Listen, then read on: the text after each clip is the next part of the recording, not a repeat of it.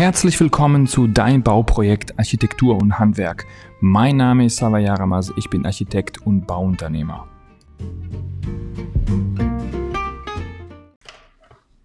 Hallo und herzlich willkommen zu einer weiteren Folge von Dein Bauprojekt Architektur und Handwerk. Heute wollte ich mit euch über das erfolgreiche Bauprojekt reden. Was könnt ihr tun, um euer äh, Bauprojekt, egal welcher Größe, ob es das berühmte kleine Badezimmer ist oder das Einfamilienhaus oder das Mehrfamilienhaus oder das Investitionsprojekt ist. Es gibt viele, viele Tools, es gibt viele Dinge, die wir tun können, um das Projekt zum Erfolg zu führen. Und ich würde aber hier fünf Dinge herausheben, die ähm, oft gar nicht so selbstverständlich sind, aber meiner Meinung nach wichtig sind für den Erfolg des Projektes.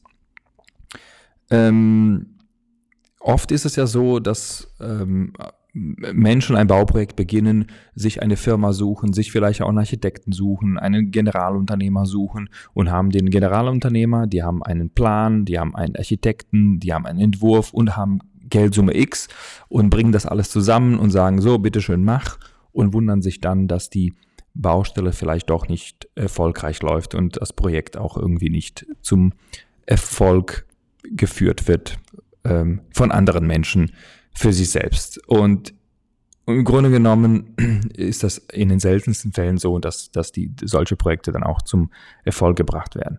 Warum ist das so? Es gibt viele Gründe, äh, wenn ich es salopp erklären würde. Auf dem Bau sagt man, wer nicht schreit, der wird auch nicht bedient oder der lauteste wird am schnellsten bedient. Übersetzt heißt das, aktive Bauherren werden besser bedient als nicht so aktive Bauherren. Das ist Fakt. Und wenn ihr wollt, dass euer Bauprojekt gut läuft, dann sind es folgende fünf Dinge meiner Meinung nach, die ihr unbedingt umsetzen müsst, müsst um ein erfolgreiches Bauprojekt zu führen. So, Nummer eins, was ihr machen müsstet, seid ein Projektmanager. Denkt an die zweite Episode, was ist ein Bauprojekt? Hört euch das nochmal an. Seid Projektmanager, ihr habt es mit einem Projekt zu tun. Ähm, geht es wie ein Projekt an? Geht es strukturiert an? Äh, und ein Projektmanager macht Zeitpläne, ein Projektmanager hat ein Budget, ein Projektmanager hat ganz feste Ressourcen sich festgelegt, ein Projektmanager weiß ganz genau, was seine Aufgaben sind und welche Aufgaben er wegdelegieren soll.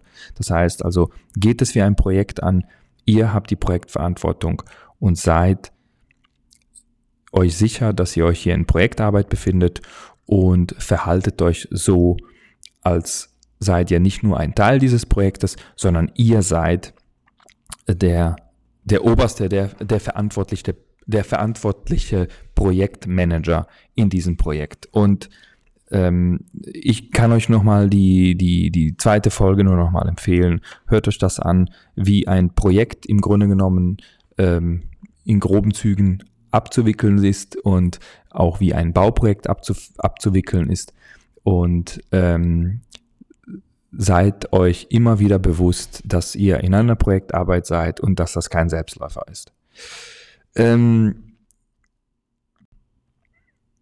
das zweite, was, was wichtig ist, ist das Ende im Blick zu haben.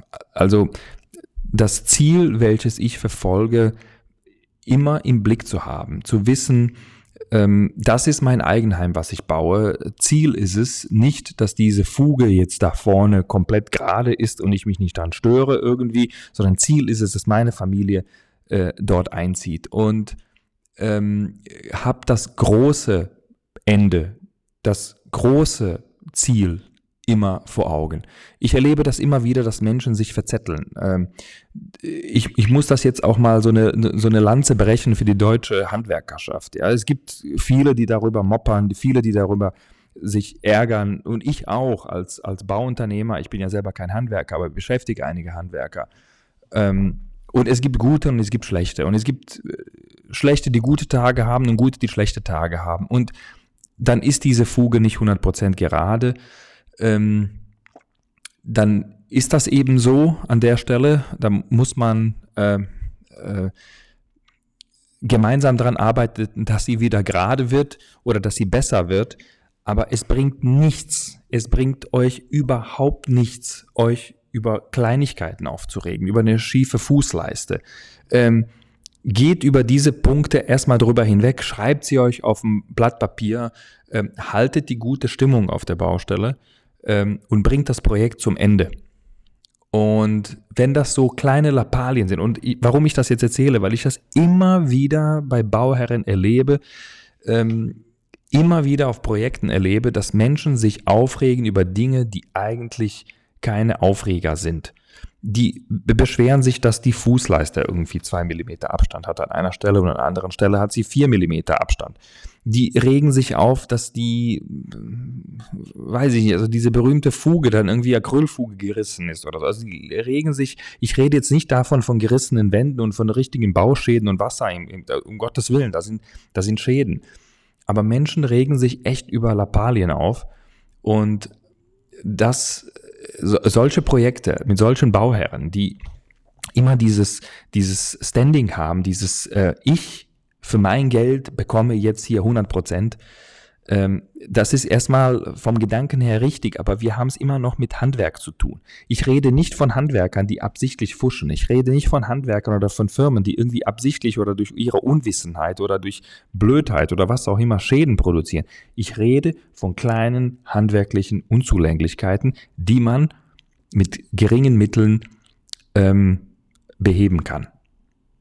So, und wir sind im Handwerk und es gibt auch die Normen, die sowas regulieren und eine Sache kann ich sagen, als Bauherr vor Gericht zieht ja immer den äh, oder oft den kürzeren, weil es gibt die berühmte DIN 18202, diese Toleranzen im Hochbau und ähm, unsäglich, was da drin steht, teilweise. Also äh, eine Schande für die, für, die, für die deutsche Handwerkerschaft, sagen wir immer, äh, was äh, laut dieser DIN-Norm im Grunde genommen alles erlaubt wäre.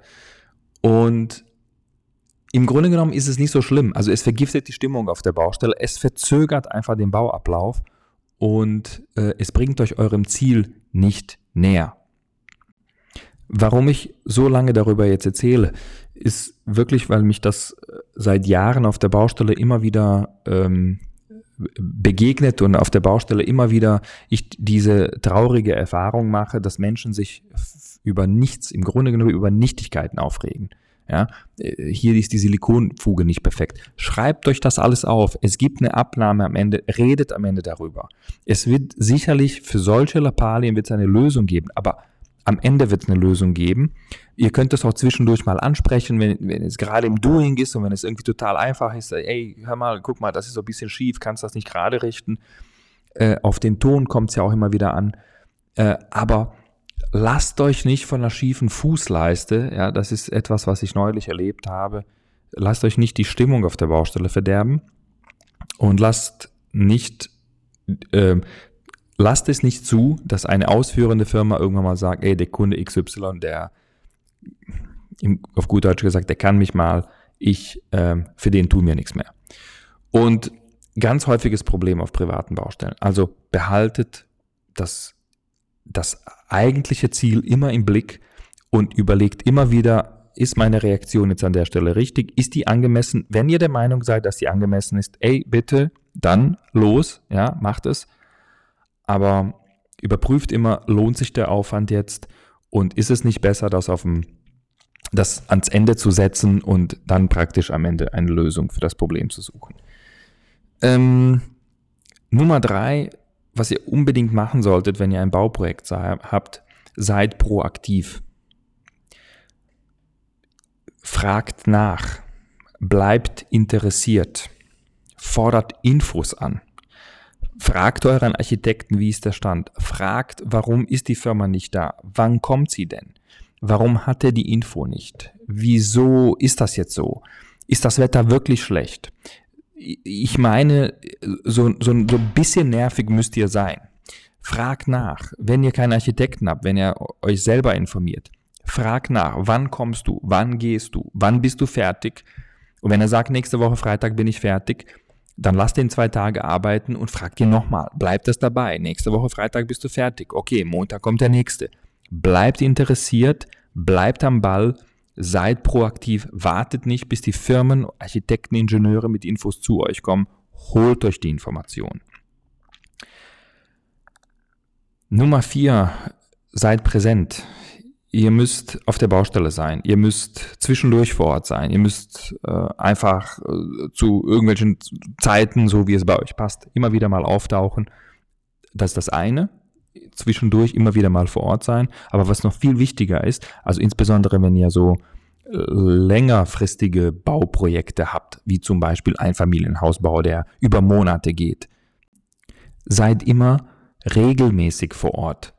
Sagt den Firmen, ey, ich bin jeden Dienstag um 8 Uhr bin ich da. Jeden Dienstag bin ich hier. Und das kann anfänglich kann das so sein, dass, dass ihr das nur so anbietet und immer wieder sagt, ich bin jeden Dienstag hier. Ähm, und irgendwann mal, wenn es erforderlich wird, könnt ihr das einfordern. Ihr könnt sagen, ey, jeden, Mo jeden Dienstag um 8 Uhr treffen wir uns hier und reden über die Punkte.